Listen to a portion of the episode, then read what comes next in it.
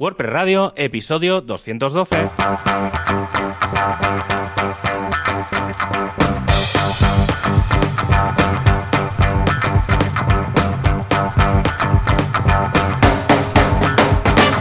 Muy buenas a todo el mundo, una semana más a WordPress Radio, el podcast sobre WordPress en el que hablamos de WordPress, de Gutenberg y de todo lo que se ponga por delante del gestor de contenidos más utilizado en todo el planeta Tierra. Y para esto, para que sea una realidad, hoy tenemos a Javier Casares, que os habla ahora mismo, y a Joan Boluda al otro lado del micrófono. ¿Cómo va la cosa, Joan? Hola, ¿qué tal? Muy bien, muy contento y con ganas de hablar de WordPress y de radio y de lo que nos, se nos eche por delante. Pues llevamos como media hora hablando solamente de, de escalabilidad, de problemas técnicos, sí, sí. Porque no sé por qué al editor de, WordPress ahora de vez en cuando le da para, perder la conexión y solo lo puedes solucionar vaciando el caché. A saber tú, a saber tú. Estoy escribiendo, te sale el típico letrerito rojo de se ha perdido la conexión y ahí girando la ruedecita y tengo que abrir una pestaña, bueno, tengo que ir a Chrome, tengo que vaciar el caché local, tengo que abrir la web aparte y entonces cuando regreso al editor, ¡pum!, desaparece el letrerito y puedo seguir trabajando. Y esto le da por días. Ahí es que va todo bien, hay días que no, y claro, ahora empieza. ¿Qué será? ¿Será del server? ¿Será del navegador? ¿Será de WordPress? ¿Será un combo de varias cosas? ¿Será de...?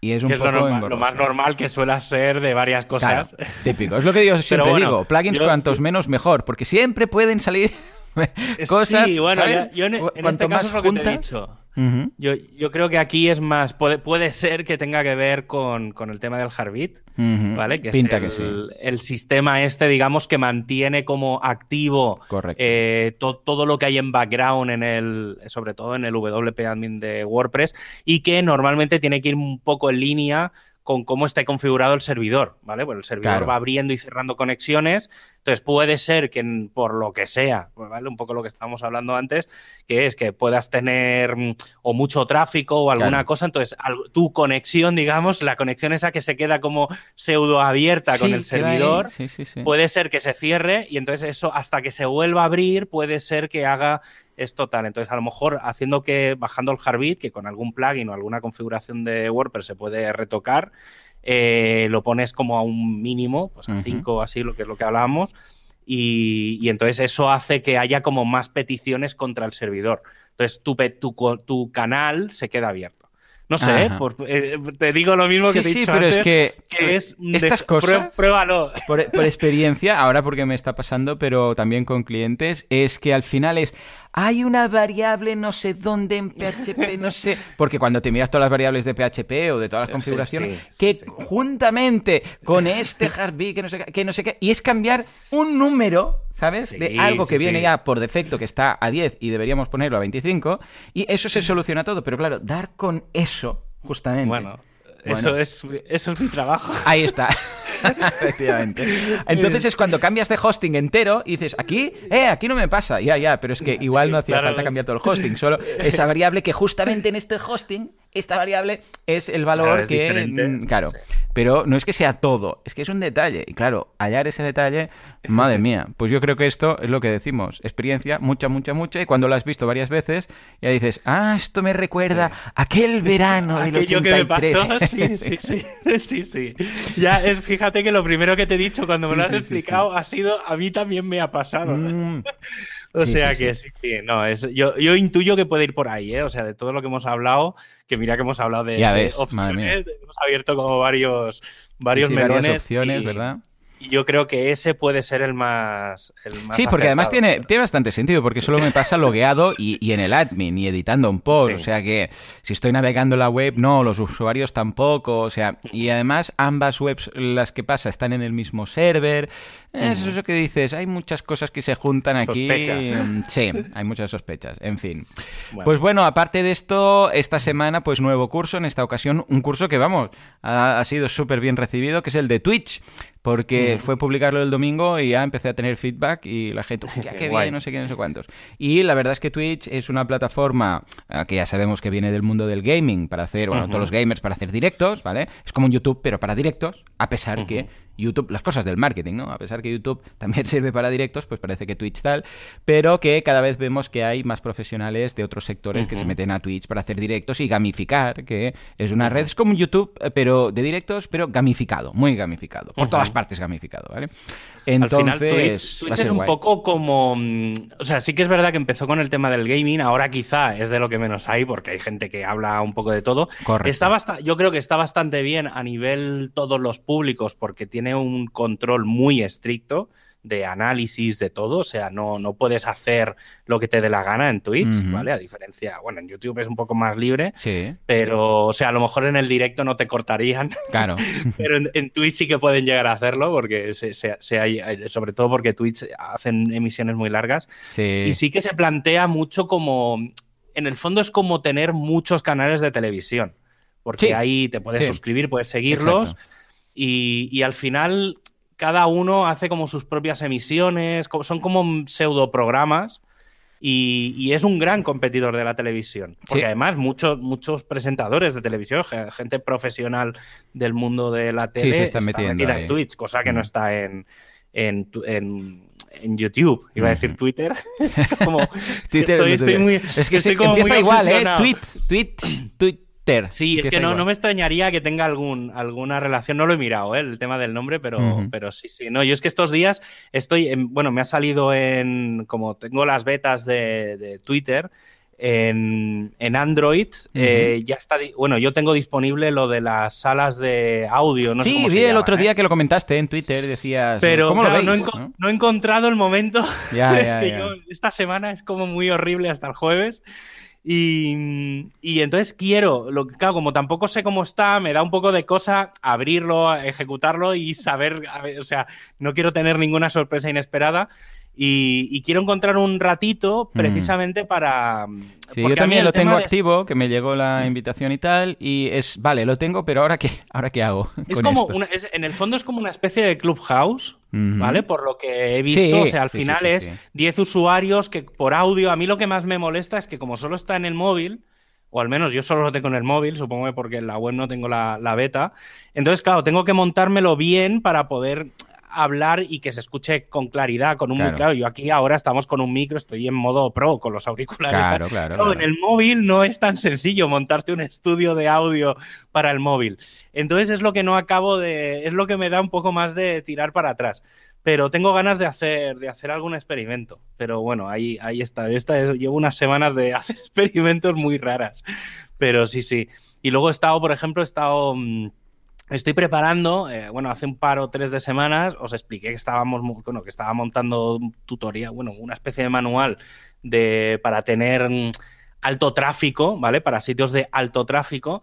Pues estoy preparando un manual de WordPress que me está hmm. costando una, barbaridad de lo que es alta disponibilidad, que no es lo ah, mismo que alto tráfico, ¿vale? alta disponibilidad es Em, que tú tienes como tu WordPress en varios, voy a resumirlo en varios países, ¿vale? Imaginaos, en el mismo, bueno, puede ser en el mismo en diferentes proveedores de hosting, ¿vale? Entonces tienes como tres veces el mismo WordPress, por ejemplo, uno en España, uno en Francia y otro en Alemania. Vale. Y entonces, por ejemplo, hace poco, si os acordáis, o a lo mejor lo escuchasteis, hará un mes o así, que se quemó un data center de VH, creo, tal y mucha gente que solo tenía su web en un sitio, claro. si no tenía copias de seguridad, prácticamente lo perdió todo. Sí, sí, claro, totalmente. De hecho, esta semana, ahora o ayer creo, recibí un mail de SiteGround que decía que, después pondremos la música, que decía que a partir de ahora las copias de seguridad se hacen en, eh, otras máquinas, en otros centros de datos. Sí, sí. Eh, bueno, pues va un poco por ahí.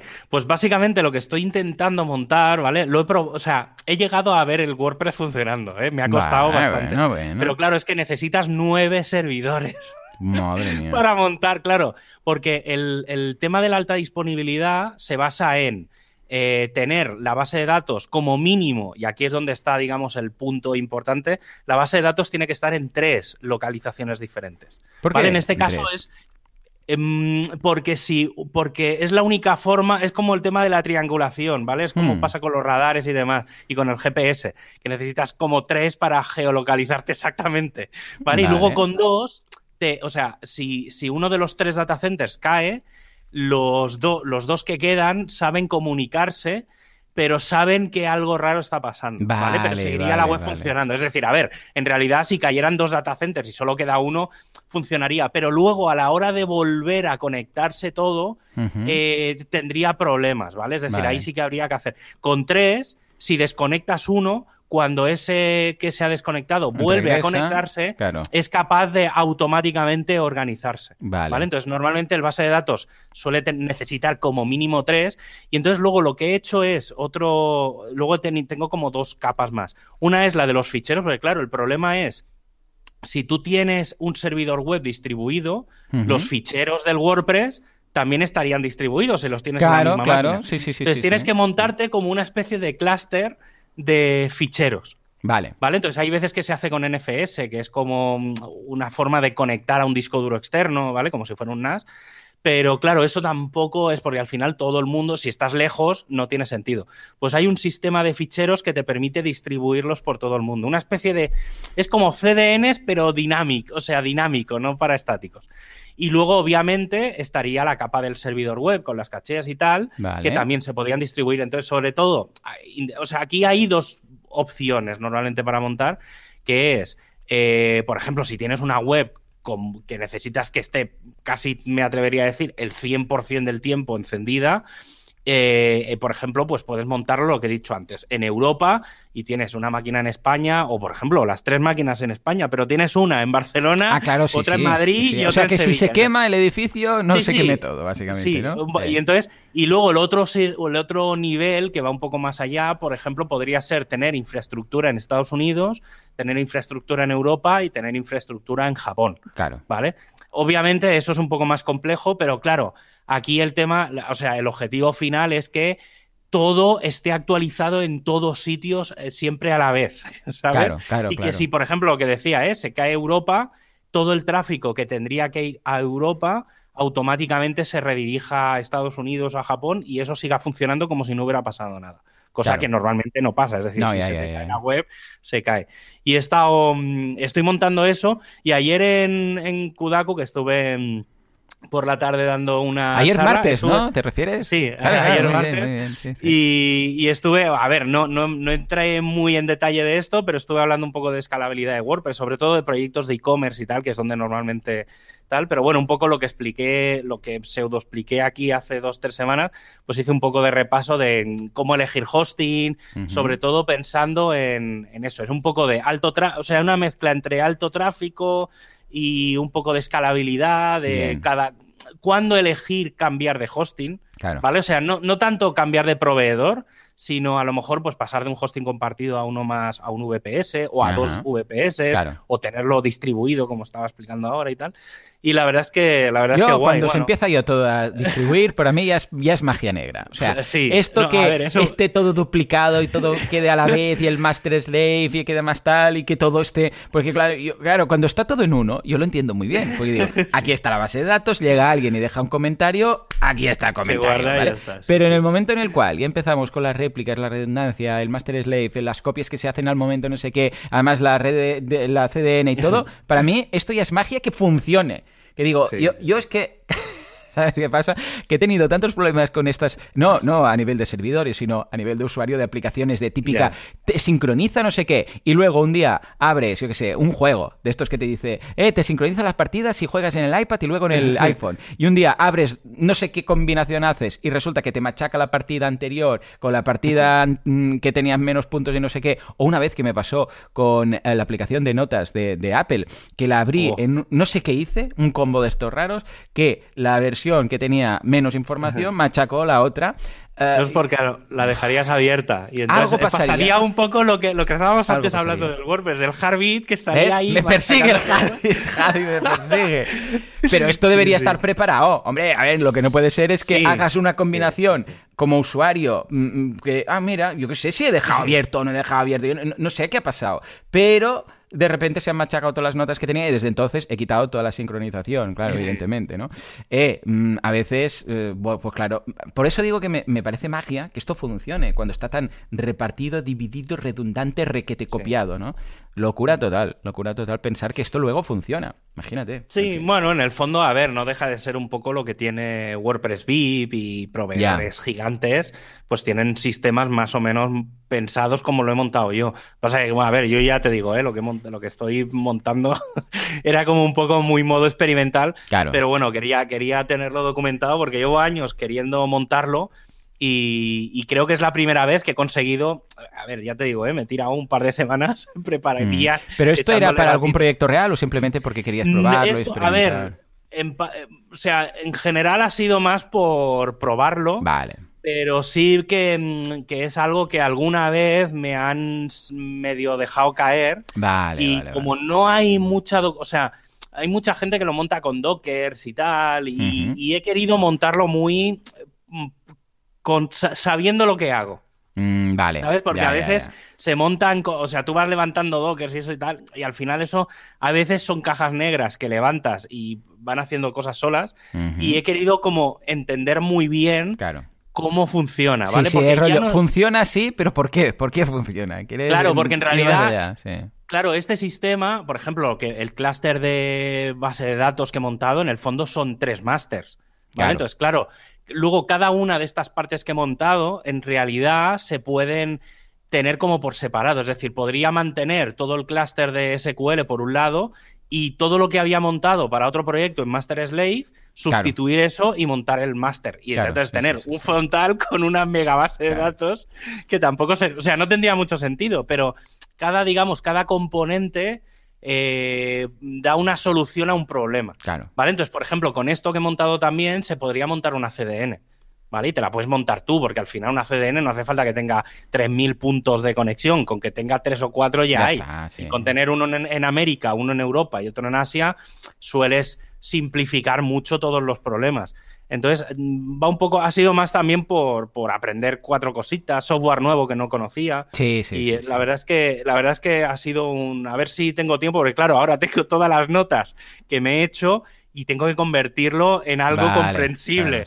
Porque la verdad es que, claro, como, eso es lo que digo, como son nueve máquinas, eh, claro, ¿cómo documentas las nueve máquinas? Hay cosas que se repiten en, hay cosas que se repiten en grupos de tres y luego a lo mejor en una tienes que hacer una cosa pero en las otras dos no. Ya, ya, ya, ya. Eh, ahora es poner un poco de orden en eso porque no es ahí es donde realmente voy a tener el problema en crear el documento más que en hacer la, la prueba. Pero bueno, mira, las cosas del hosting. Sí, sí, sí, sí. Pero bueno, si lo haces, a ver, esto lo bueno es lo que estás haciendo ahora. Hacerlo sin presión, que no es un cliente que no sé qué y con prisa, sino que es, mira, voy a ponerme con esto, ¿vale? Y, a ver, y no sé qué, y ahora lo pruebo, y ahora cambio, y si peta en algún momento todo, ah, dices, a ver, ¿qué pasa? He tenido que empezar dos o tres veces. Sí, por eso, eso es lo chulo, hacerlo así. Eh, ya sé que cuando lo haces por un cliente, pues sabes que luego eso que estás mm, currándote tiene, pues, una, se materializa en un proyecto y estás mm. orgulloso, pero eh, el hecho de probar por probar, de decir, venga, voy a probar mm. esto, y a veces lo hago con, no a tan nivel de sistema, sino con otras historias más de implementación y tal. probar sí, pruebas este plugin, ahora haces esto y dices, ¿y si mezclo esto con esto? ¿Qué, qué, va a pasar? Déjame mirar si tal y cual. Y llegas a cosas que dices, hey, no, no lo voy a usar ahora, a corto plazo, para nada. Pero mira, he aprendido esto, lo, mm, lo tengo en mente y antes o después acabará apareciendo alguien que va a necesitar algo parecido y lo habrás tocado. Y quieras que no, esto hace que vayas aprendiendo como profesional. Hablando de profesionales, no sabrás quiénes son los eh, profesionales del mundo hosting, por casualidad. son, pues vamos allá. Y es que hay un mundo de no profesionales del hosting. Hay algunos universos en este multiverso con chapuzas del hosting.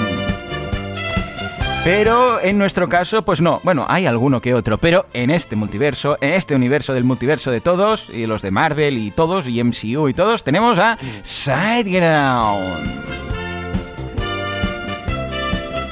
Efectivamente, SiteGround es esa persona que ayuda a cruzar las abuelitas a la acera cuando ven que hay muchos vehículos, que también ayudan a los vecinos a llevar las bolsas del súper y que además eh, te felicitan por tu cumpleaños. Y además de todo esto hacen hosting, imagínate tú. Madre qué locura. Este día, este, estos días estoy preparando unas cosillas con SiteGround y, y, he estado indagando y me ha gustado mucho el, mix que tienen, porque claro, yo siempre había visto en SiteGround que tienen Nginx. Y claro, pensaba, claro, cuando un hosting tiene Nginx, pues claro, no, no sirve HT Access. Yo pensaba, bueno, tengo que migrar a unos sites y tal, a ver ahora cómo me lo monto esto, estas reglas, como porque tengo redirecciones y cosillas ahí metidas.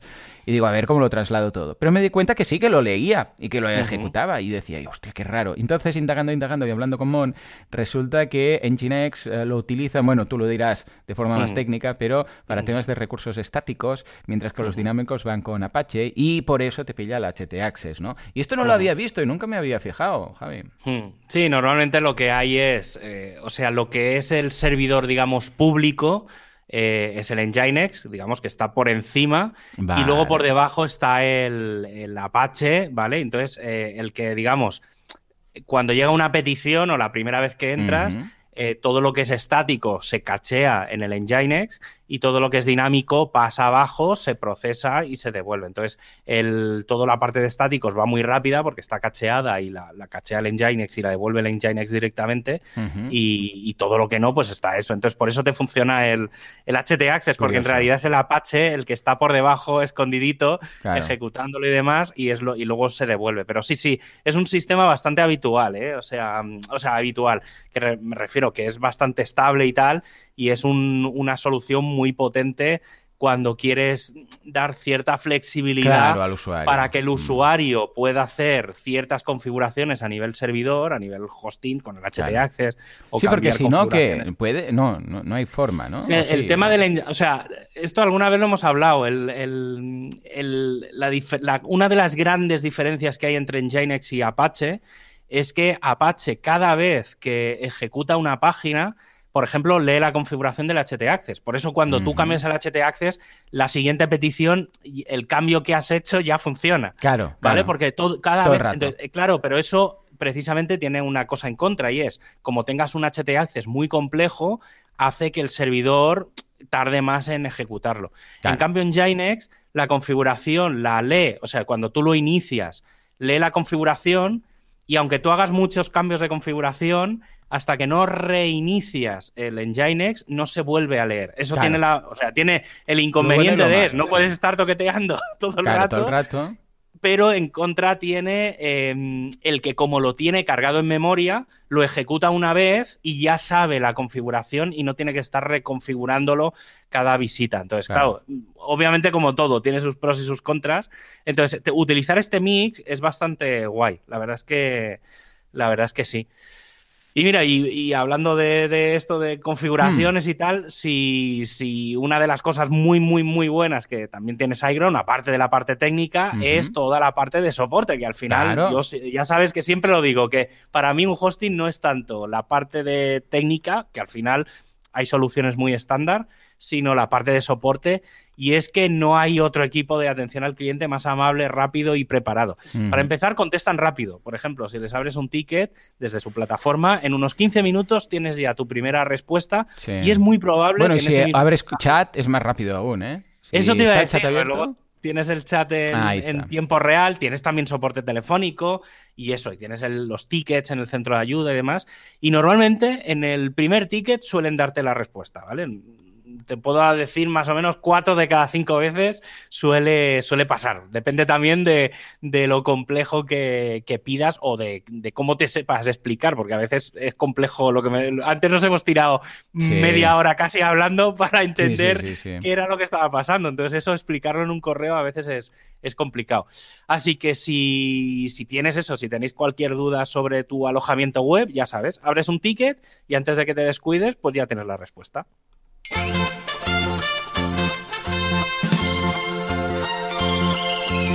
Bueno, bueno, bueno, pues nos vamos volando al fantástico mundo de la actualidad. ¿Qué pasa con Gutenberg? ¿Qué pasa con WordPress? Porque tenemos bastantes novedades. La semana pasada, pues al no hacer programa, se nos han acumulado unas cuantas. A ver, Javi, Vamos a empezar con los titulares más importantes. En este caso, a ver, Full Site Editing, que es el nuevo Gutenberg. ¿eh? Ese sí, sí, o sea, efectivamente, porque en realidad las dos últimas semanas se pueden resumir un poco en, el, lo mismo. O sea, la semana pasada hubiera explicado prácticamente más o menos lo mismo que, voy a explicar hoy. Y bueno, ya comentamos que el full site editing eh, estaba muy, muy, muy ahí, que estaba a punto de salir. Y efectivamente, ya en la primera reunión se aprobó, se hizo la primera demo con la última versión de, de Gutenberg, que era la 10.4. Ya está, creo que ya ha salido la 10.5, por ahí anda una release ya preparada. Y, con la demo de la 10.4 sumado a WordPress 5.8 y sumado al, al 2021 Blocks, ¿vale? Es que hay que tener esa combinación súper tal. Eh, pues bueno, ha, habido un vamos para adelante y el foco va a ser un poco lo que expliqué hace tres o cuatro semanas que intuía yo que era lo que iba a pasar. pues no, no me he desviado mucho de, de eso. Básicamente lo que se va a hacer es incluir todo el código eh, core, digamos, de, del full site editing y del editor del sitio y demás, va a venir con el con WordPress 5.8, mm. pero no va, digamos, aunque vamos a poder utilizarlo y hay algunos temas que van a poder utilizarlo y yo creo que vamos a empezar a ver cositas antes de fin de año que activen esas funcionalidades en modo laboratorio, ¿vale? Eh, bueno, es eso. Sí, va a seguir siendo un laboratorio. La versión definitiva o la versión, digamos, más pública eh, será la 5.9, que está planeada para finales de 2021. Y básicamente, a ver, eh, lo que va a incluir WordPress 5.8 a nivel, en este caso hablo a nivel editor, no hablo de otras funcionalidades que todavía no queda, queda bastante. Me sale el 20 de julio, si no me equivoco, si estamos hablando de que quedan dos o tres meses pero vamos a tener Gutenberg desde la 9.9 hasta la 10.7, ¿vale? que son muchas versiones, son ocho versiones. Eh, van a venir los nuevos bloques, el bloque de query, que es el que te permitirá pues, eh, listar una página o listar un listado de contenidos, de, de post, de lo que sea. Eh, vamos a tener algunos bloques genéricos como el del logo, el de la navegación, el del tagline, que es la frasecita que suele aparecer debajo del logo. O sea, todo, todo lo que tiene que ver con, con pequeñas cositas, ¿vale? Incluso dentro del query vamos a tener pues el título, la fecha, el autor, los comentarios, o sea, cada, cada pequeña zona o elemento de, de, cada una de las partes de un contenido, pues van a, van a venir como un bloque. Luego se va a activar ya, y esto es el primer gran paso, ¿vale? Y por eso digo que aquí es donde, donde vamos a poder empezar a ver algunas pruebas, que es el, el theme.json, ¿vale? Dentro de los, de los temas va a venir un nuevo fichero, que es el theme.json, que lo que hace es configurar a nivel general, em, establecer determinadas configuraciones del, del, Gutenberg o del sitio, ¿vale? Por ejemplo, podrías configurar cuáles son los cinco colores principales del sitio. Entonces, cuando vas a, o sea, crearte como una paleta. Entonces, cuando te vayas a Gutenberg, ya tendrás como una paleta por defecto. ese tipo de cosas, ¿eh? O sea, me he ido a lo más visible, pero se pueden configurar mil cosas. Y luego, una. Bueno, aparte de que vendrá el widget eh, y el. Bueno, toda la parte de los widgets ya viene la nueva. En realidad, esto ya está activado en la última versión de, de Gutenberg. Yo la, la vez previa que lo probé hacía algunas aguas todavía, porque hice algunas pruebas y aquello empezó a desmontarme el sistema. Y es, el otro día lo estuve probando y la verdad es que todo lo que en su día yo probé que no funcionaba, ya funciona, vale, O sea que en ese sentido, bien, o sea, estoy bastante tranquilo en ese sentido. Lo que no sé cómo está y no he acabado de ver todavía es toda la parte de lo del navigation, todo lo de los menús y demás. Vale, vale. Eso está un poco ahí dicen que de cara a esta primera versión estará muy avanzado, pero no estará acabado. ¿Vale? y también va un poco en la línea, ¿eh? O sea, estará la base para que la gente pueda desarrollar, ¿vale? Y todo lo que son las APIs y todo lo interno, pero no estará como para ser público, o al menos mm, en principio no. Supongo que esto, lo guay es que como irás combinándolo luego con versiones de Gutenberg, eh, si tienes el plugin de Gutenberg con, los, con los temas nuevos y tal, eso va a ser la leche. Y luego, como última cosa, y creo que esto eh, va un poco también en la línea de lo que hemos hablado del futuro de WordPress y de los temas y de los contenidos, es que ya sí que va a venir una primera, primera versión de todo el tema de los templates, de las plantillas, ¿vale? Em, este sistema se ha definido un poco más de lo que hablamos en su día, y eh, uno de los objetivos que tiene, y me parece brillante, y creo que va a ser todavía un, paso más allá, Eh, sí que es verdad que no va a venir al 100%, ¿eh? o sea, va a venir la funcionalidad, lo que expliqué hace unas semanas del tema del directorio de templates, no va a estar hasta WordPress 5.9, o sea, eso olvidemos, ¿no? Pero sí que va a haber una, cosa interesante y es, si tú haces un diseño, una plantilla, una página, hmm. la haces con el editor de bloques y la, eh, claro, eso se convierte en un template. Vale, O sea, lo puedes, digamos, guardar en un template. Lo puedes como mega agrupar y mm. crear una plantilla. Ya lo tienes ahí preparado. Claro, ¿qué pasa? Que en, una, en un tema clásico. ¿vale? O si tienes el editor clásico, eso no funcionaría. Pues sí que va a funcionar. Vale. ¿Vale? Ese es el gran, ah, gran cambio que va a funcionar. Entonces, por esto mismo se están esperando a tener el directorio. Porque una de las cosas que también han dicho es: queremos que cuando salga la 5.8 Habrá gente que empezará a hacer templates, ¿vale? Porque le molará o por lo que sea. Y lo que van a hacer es como pseudoactivar que puedas guardar y enviar esos templates, pero que todavía no estén públicos. ¿Para qué? Para que el día en que el directorio salga, salga con dos, tres mil templates hechos ya. Entonces, el día que salga el, directorio de templates va a ser la leche. Claro, qué guay. O sea, es eso tenerlo muy presente. Sí, sí, eso es un poco el resumen de cómo está todo. Dentro de un par de semanas voy a, como estará un poco más avanzado, espero, ¿eh? no, no, no quiero dar muchas fechas exactas, porque quiero intentar ajustar al máximo a que haya una versión más o menos definitiva, pero bueno, entre si no es dentro de dos semanas será dentro de cuatro. Voy a intentar hacer probar todo, ¿vale? O sea, voy a abrir un template tal y entonces voy a hacer un poco de pruebas para intentar explicar con detalle qué cosas se pueden hacer y qué no, ¿vale? Como todavía quedan un par de experimentos, quiero ver el último, sobre todo el tema de los templates, que es lo que está todavía más por acabar pero, pero voy a intentar hacer un poco de trabajo de campo y hacer pruebas, porque la verdad es que tengo muchas, muchas ganas.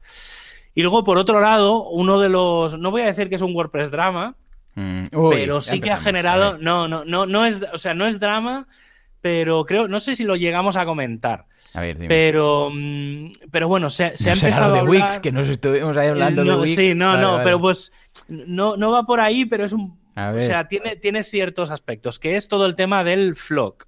¿Vale? Esto seguramente tú lo tendrás más controlado. El flock es todo el sistema nuevo de cohortes que quiere plantear Google hmm. para sustituir las cookies. ¿Vale? O sea, siempre hablamos, voy a poner, intentar contextualizar. Ahora que tendremos ya todo el tema de las cookies hecho, ahora, ahora plugins de Flock. Efectivamente.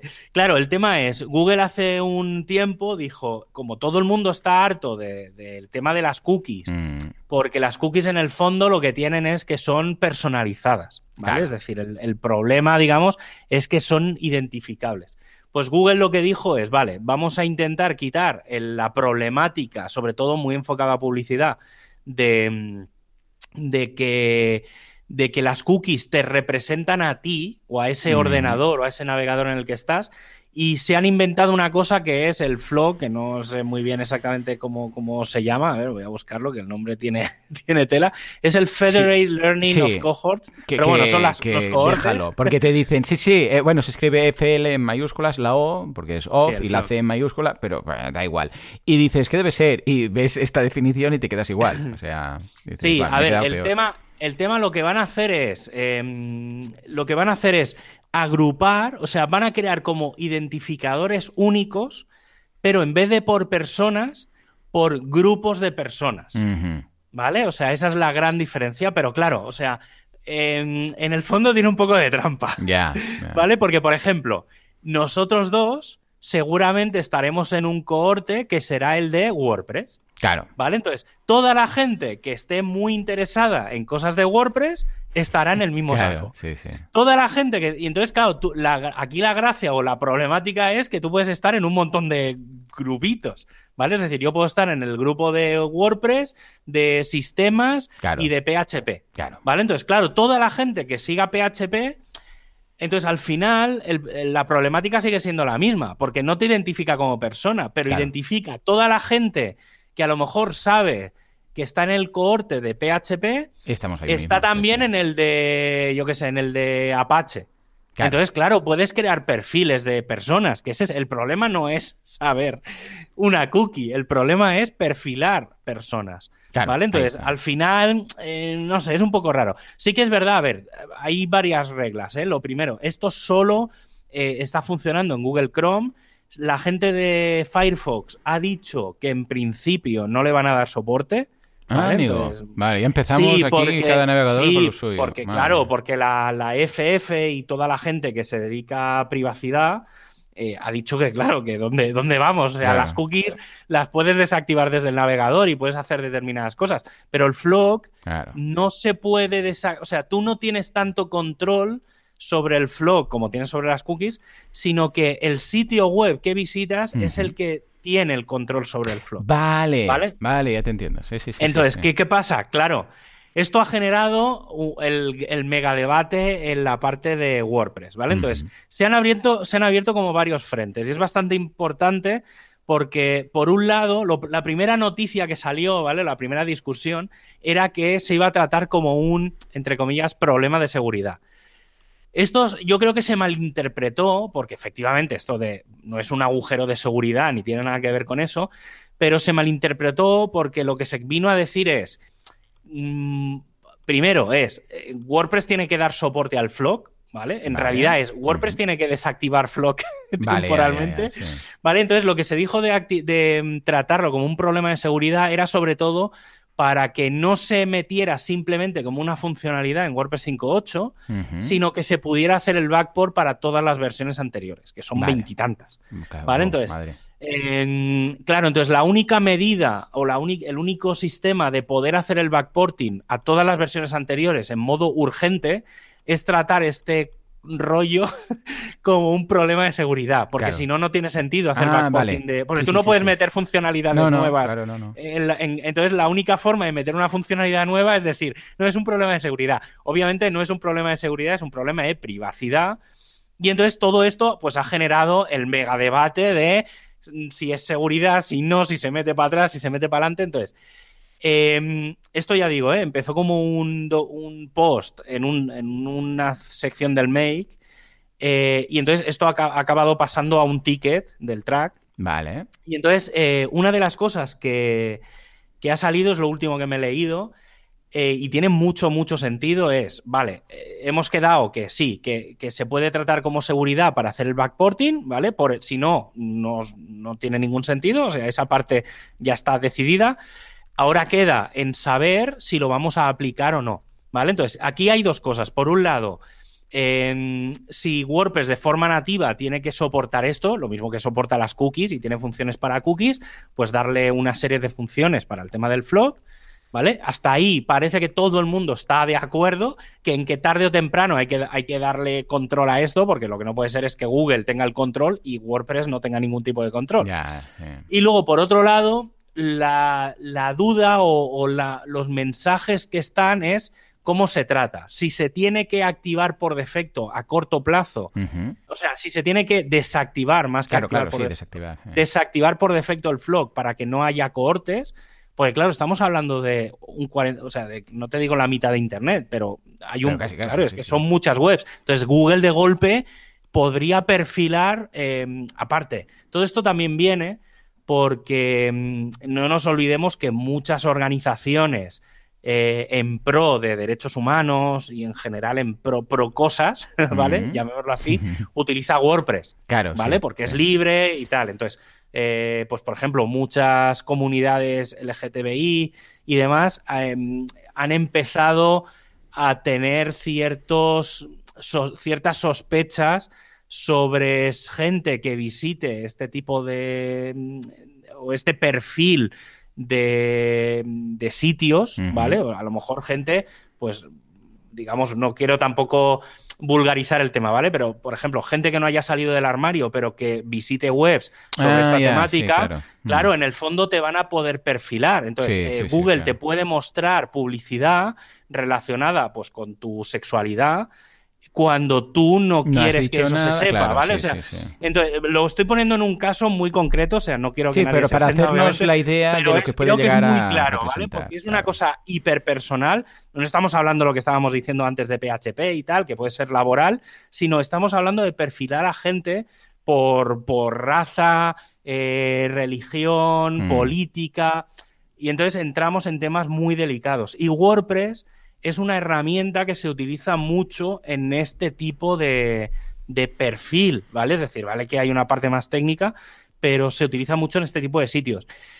Y entonces ahí es donde ha empezado todo el follón. Claro.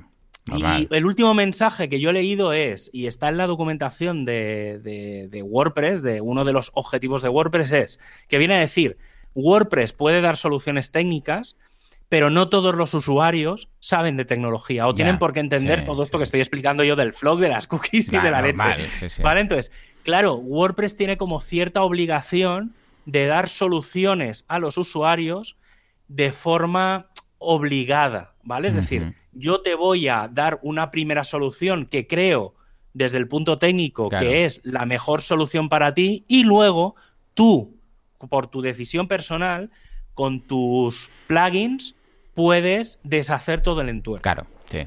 ¿Vale? Entonces lo que viene a decirse es, vamos a forzar. O sea, esto más o menos está bastante. Es de estas cosas que indirectamente está decidida, pero hay que mm, empaquetarlo bonito.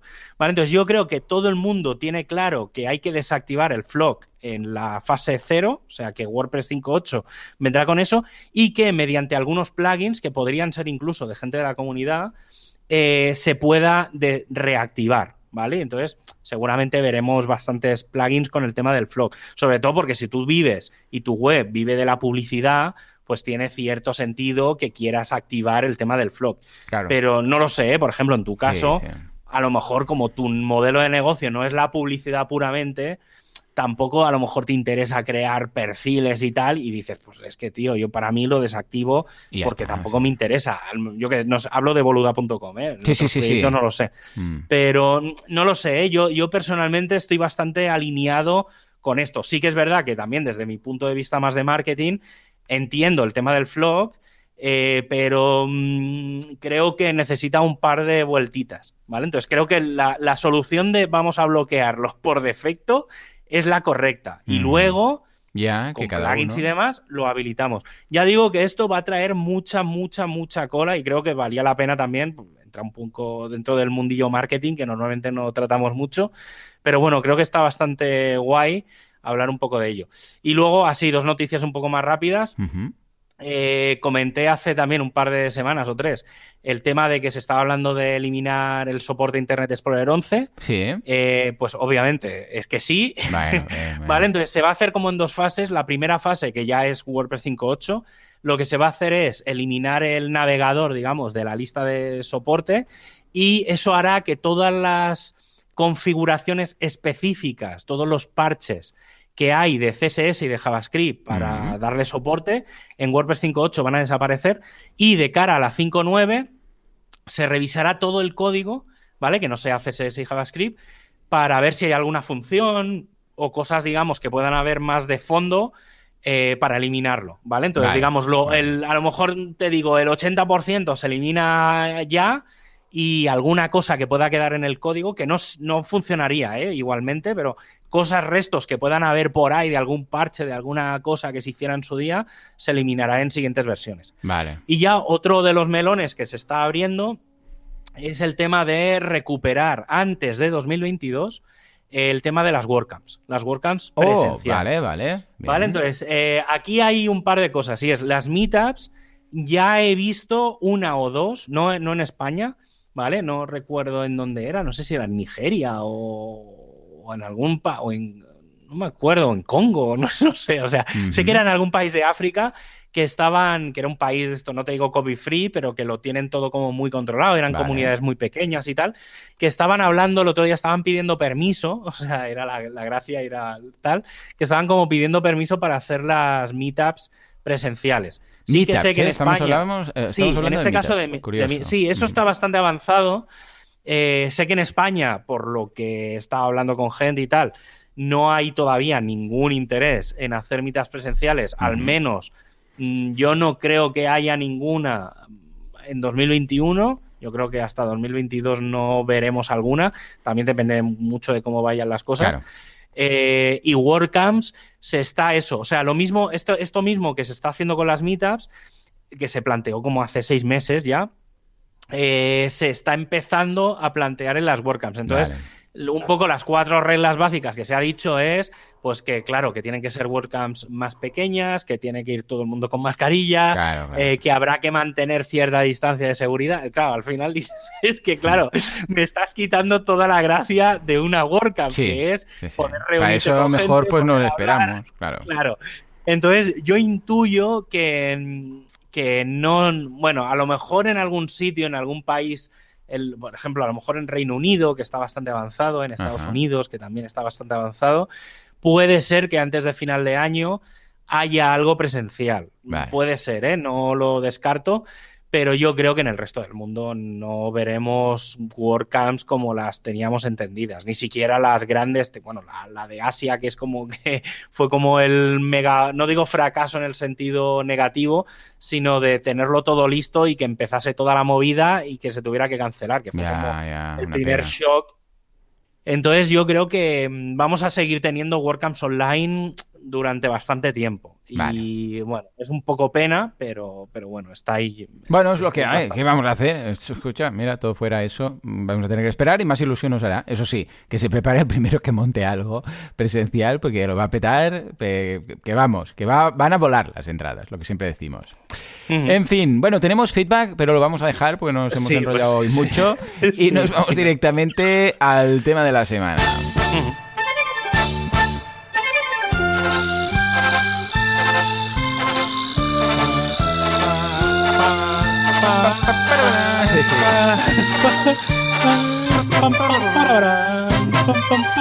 Un día lo que tendré que hacer será pillar nuestras eh, nuestras pistas, pero sin la música de fondo separadas, sí, y solamente como el que va con los auriculares medio cantando la canción. yo, ese soy yo. Yo, o sea, si hay algo que me caracteriza es, eh, porque yo en casa normalmente estoy con auriculares, claro, ya está. Solo, ¿eh? Y, yo soy muy de, sin darme cuenta, ¿eh? de estar tatareando las canciones. Sí, sí, sí, ¿Y qué piensas? no lo hago tan mal, pero claro, si solo escuchas. lo hago fatal. Y cuando alguna vez, yo qué sé, sobre todo ahora como estoy aquí en Granada, eh, cuando a veces cuando han venido mis padres y tal, y claro, y luego mi madre me dice al rato, dice, ¿qué, qué cantabas? digo, digo, y claro, la primera respuesta es, estaba cantando, pero sí. sí. Ay, en fin, mira, pues hoy eh, hablando un poco del tema de, no sé si muy en línea de lo de antes, pero bueno, va, como siempre en mi línea. Hoy voy a explicar, y creo que va a ser bastante breve, voy a intentar reducirlo un poco, es el tema de optimizar la carga de WordPress, ¿vale? Vamos un oh, poco, es un poco de web performance, ¿vale? Entonces... Mm, bueno, seguro que, has escuchado, incluso dicho mil veces eso de hay que poner pocos plugins a, WordPress. Sí, lo digo. Mi frase es los mínimos indispensables. O sea, cuantos menos mejor. Esto es como las marchas de un coche. Tú pones primera y hasta que no necesitas segunda, no pones segunda. de tercera a tercera. No, no al revés. Porque al revés, mm, mal asunto. ¿eh? Pues sí, pues eh, un poco es eso, ¿vale? Sí que es verdad que es como una verdad a medias, porque es eso. No es tanto el problema para mí, no es tanto el problema de tener o no tener muchos plugins, sino de qué plugins y cómo se usan. Porque no es lo mismo un plugin que solo afecta al panel de administración eh, que uno que funciona en, toda la, en toda la web, ¿vale? O en el frontal. Entonces, me he traído como cuatro o cinco plugins que hmm. pueden ser interesantes, sobre todo para hacer experimentos. Hay algunos que yo los utilizo muy en modo experimental, otros que siempre tengo instalados. Iré explicando un poco cada uno. Entonces, quiero empezar por el... Em, por el plugin Load Filter, ¿vale? Eh, permite hacer un par de cosas interesantes. Para mí, em, sobre todo, lo que te permite es decidir dónde se ejecuta un plugin. ¿Vale? Entonces voy a poner un par de ejemplos, ¿vale? Para hacerlo más fácil. Entonces, el primero de ellos, por ejemplo, es el plugin Editor's Kit, ¿vale? Que alguna vez he hablado de él. Em, y básicamente lo que hace es mejorar dónde se escribe, ¿vale? Es decir, estamos hablando solo del editor. Entonces, este plugin únicamente se ejecuta en el panel de administración, por lo que podríamos decirle a WordPress de alguna manera que cuando cargue el frontal lo ignore por completo, como si no estuviera instalado directamente. No, o sea, cuando vaya a la lista de plugins, y detecte ese, ni siquiera intente mirar si eso afecta al frontal o no.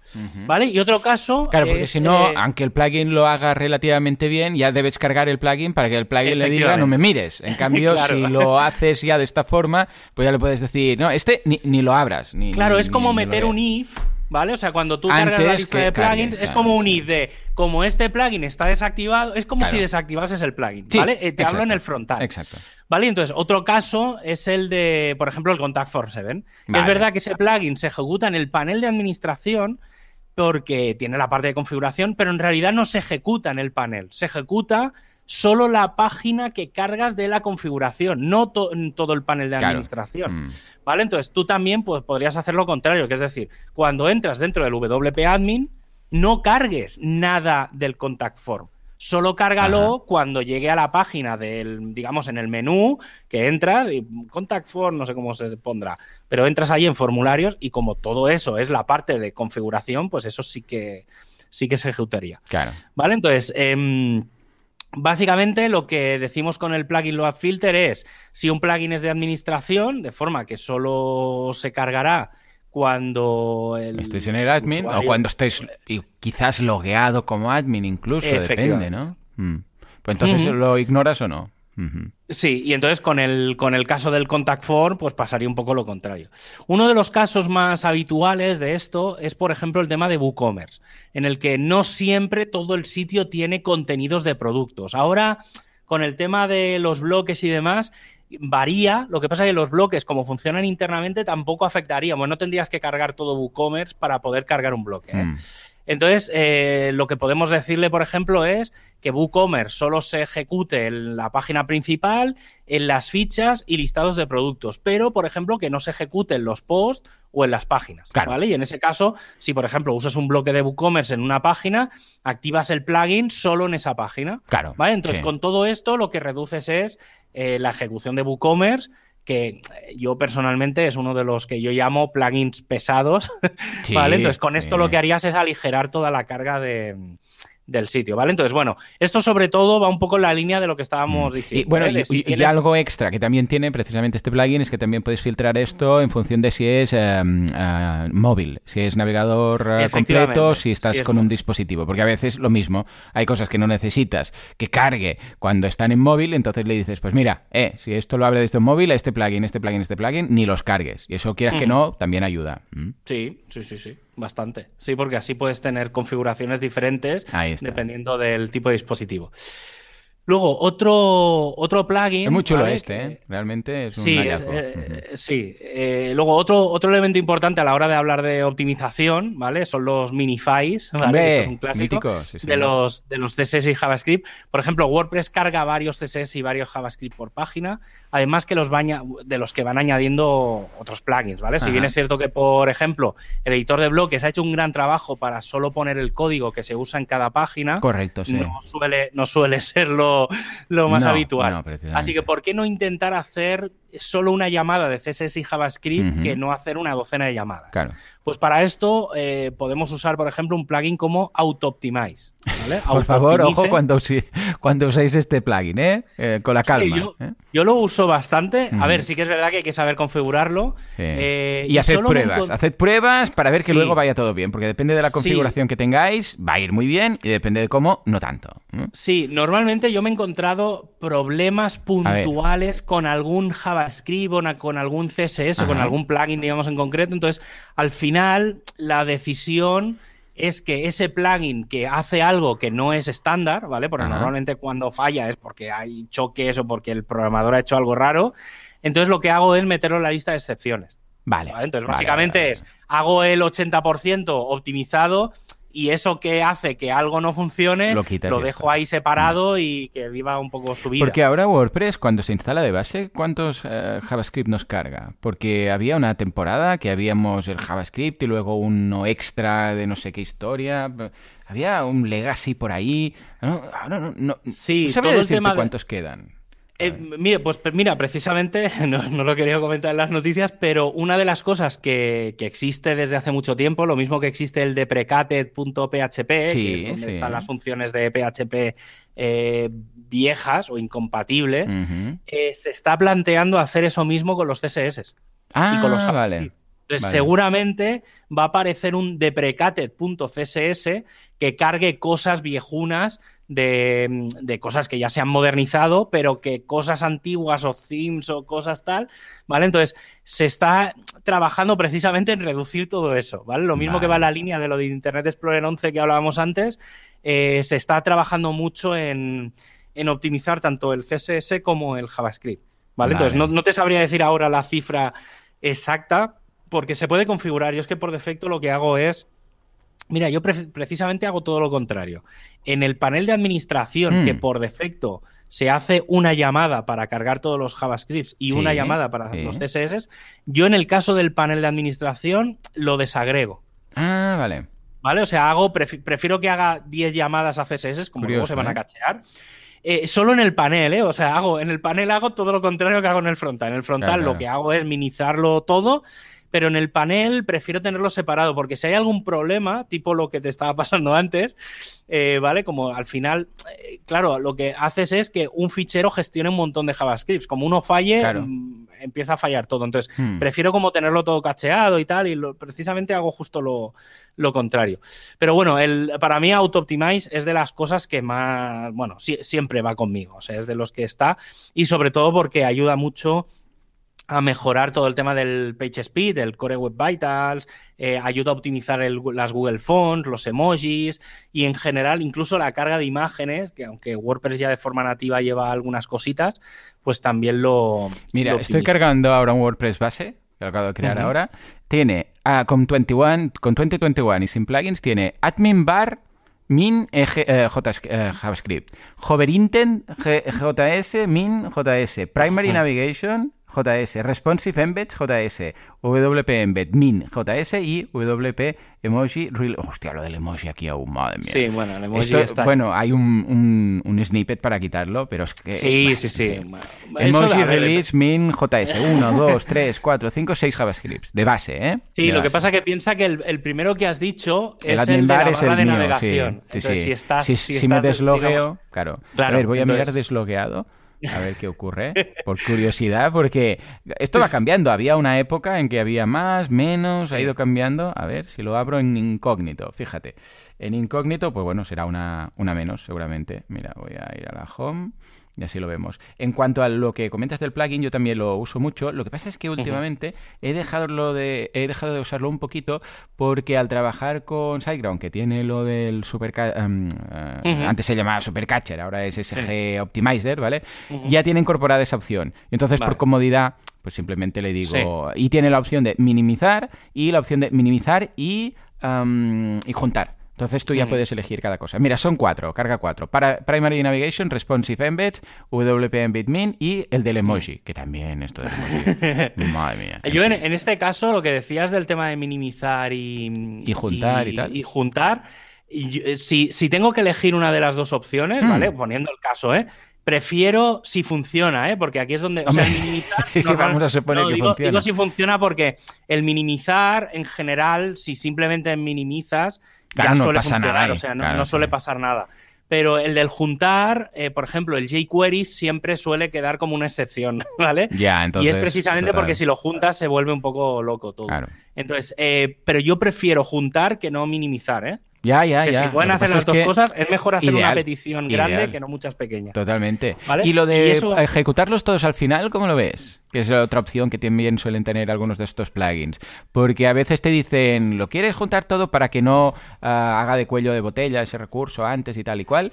Ah, ¿Cómo lo ves? O, A ver, eso, Porque a veces se ven cosas raras cuando activas esto. Sí, lo que pasa que eso va muy en línea con HTTP 1. Ah, amigo, o sea, eso, entonces con justo, mira, justo ahora otro de los plugins que voy a comentar, que es de HTTP, se llama HTTP2 Push, ¿vale? Tiene un mm. nombre muy muy largo, luego lo, dejaré en las notas del programa con los enlaces y tal, pero eh, una de las cosas que lleva el HTTP2 es eh, todo el tema de hacer push, ¿vale? Que es una cosa que por norma general no se utiliza, ¿vale? Aunque WordPress lo gestiona bastante bien y este plugin es como muy concreto, eh, que es, por ejemplo, antiguamente cuando tú te conectabas, eh, te descargabas el HTML, se leía, encontraba los CSS y los JavaScripts, entonces se iba al servidor, los pedía y los iba a descargar. ¿Vale?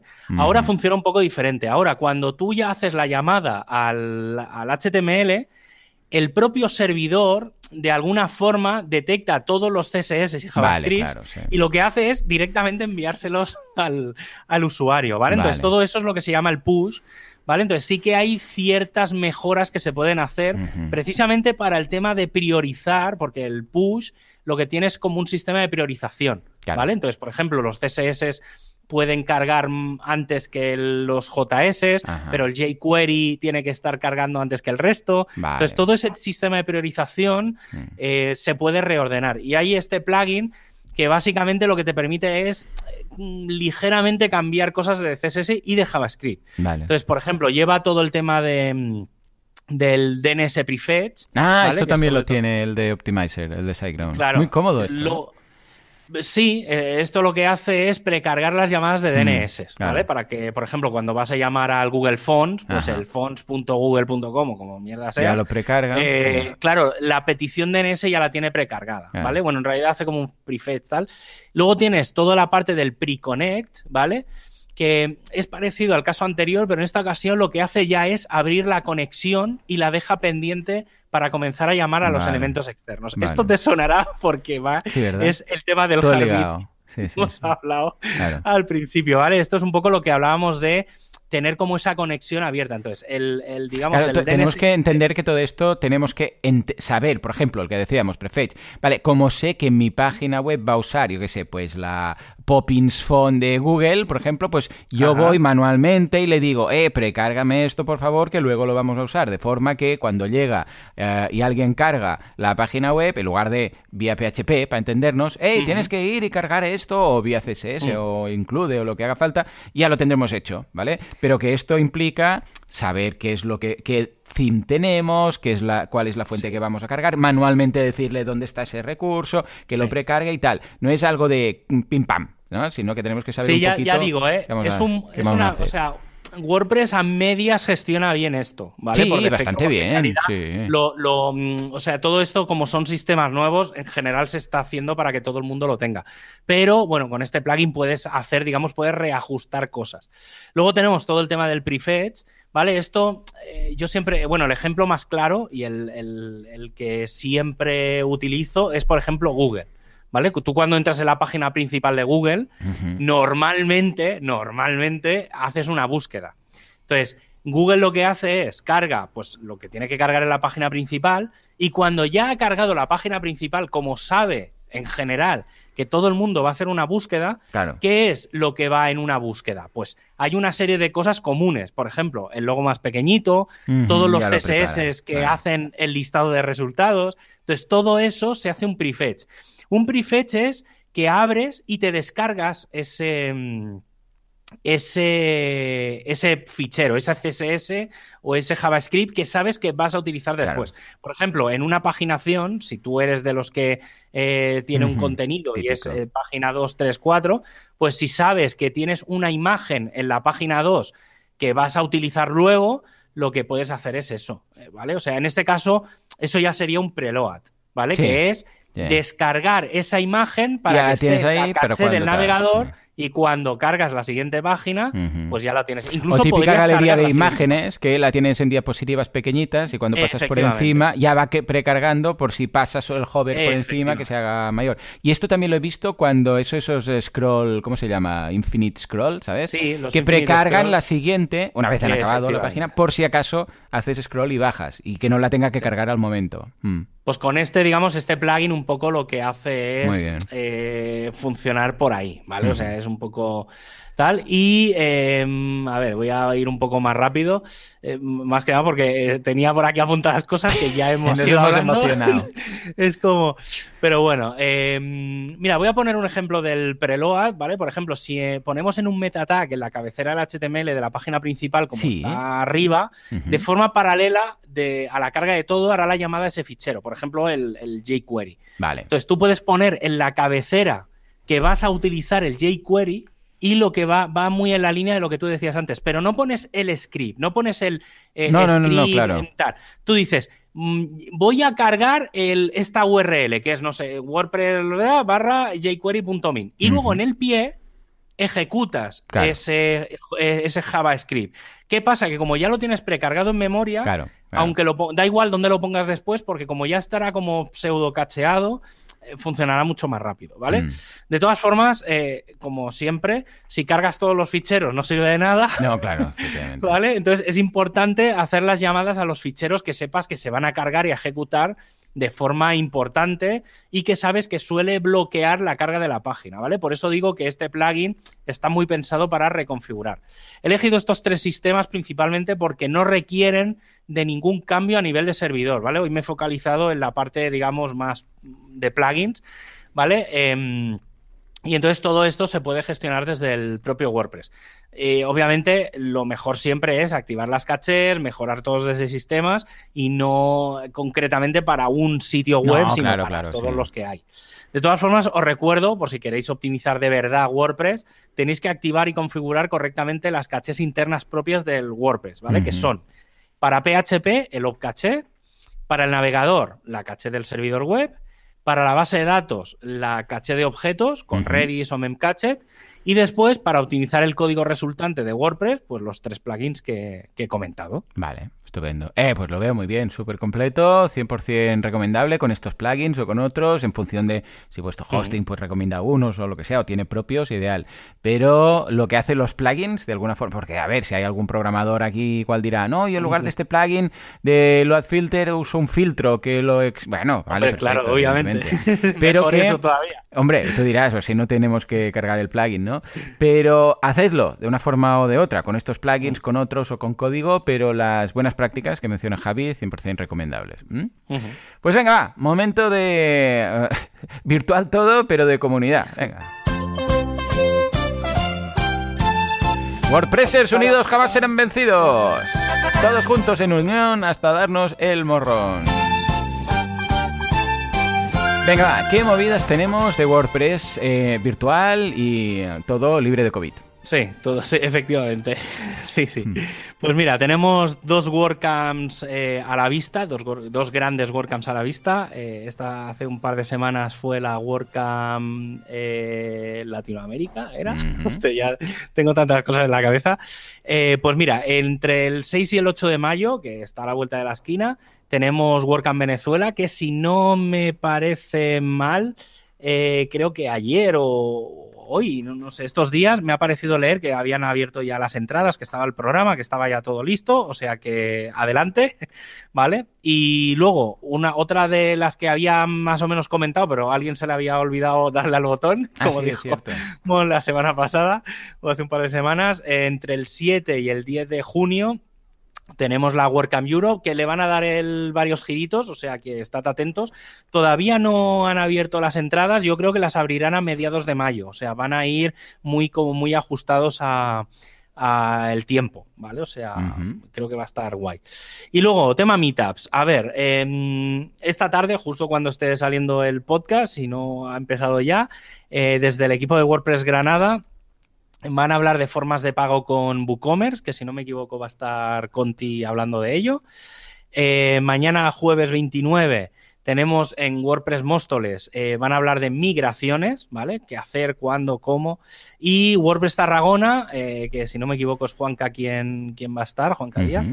va a hablar, va a hacer un poco un back to the basics y va a hacer un poco de introducción a Gutenberg, ¿vale? Un ah, poco de introducción al tema de los bloques y demás.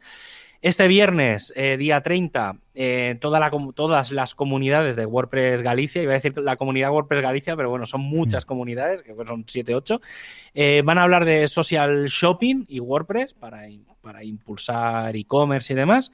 Y el martes de la semana que viene, que ya estaremos en el 4 de mayo, eh, el equipo de WordPress Extremadura va a hacer una sesión, una especie de mesa redonda hablando de hosting web y seguramente, si no se me complica un poco el día, intentaré estar allí también pues para aportar mi, granito de arena en este un poco medio tema de sistemas, medio como parte del equipo de hosting global, pues ahí intentaré a intentar estar.